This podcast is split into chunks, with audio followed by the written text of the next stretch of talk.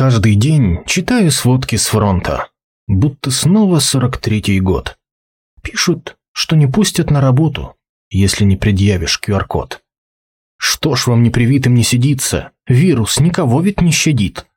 Пишут, но при этом и в больницу без QR не пустит Айболит. Мне читают свысока нотации.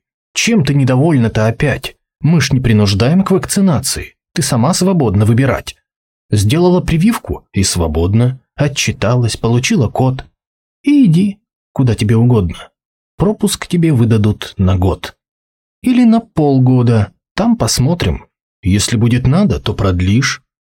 Каждый день читаю сводки с фронта. Все понятно вроде, только лишь...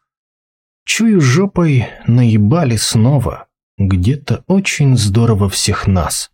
Ведь теперь не выпустят из дома, если не предъявишь аусвайс.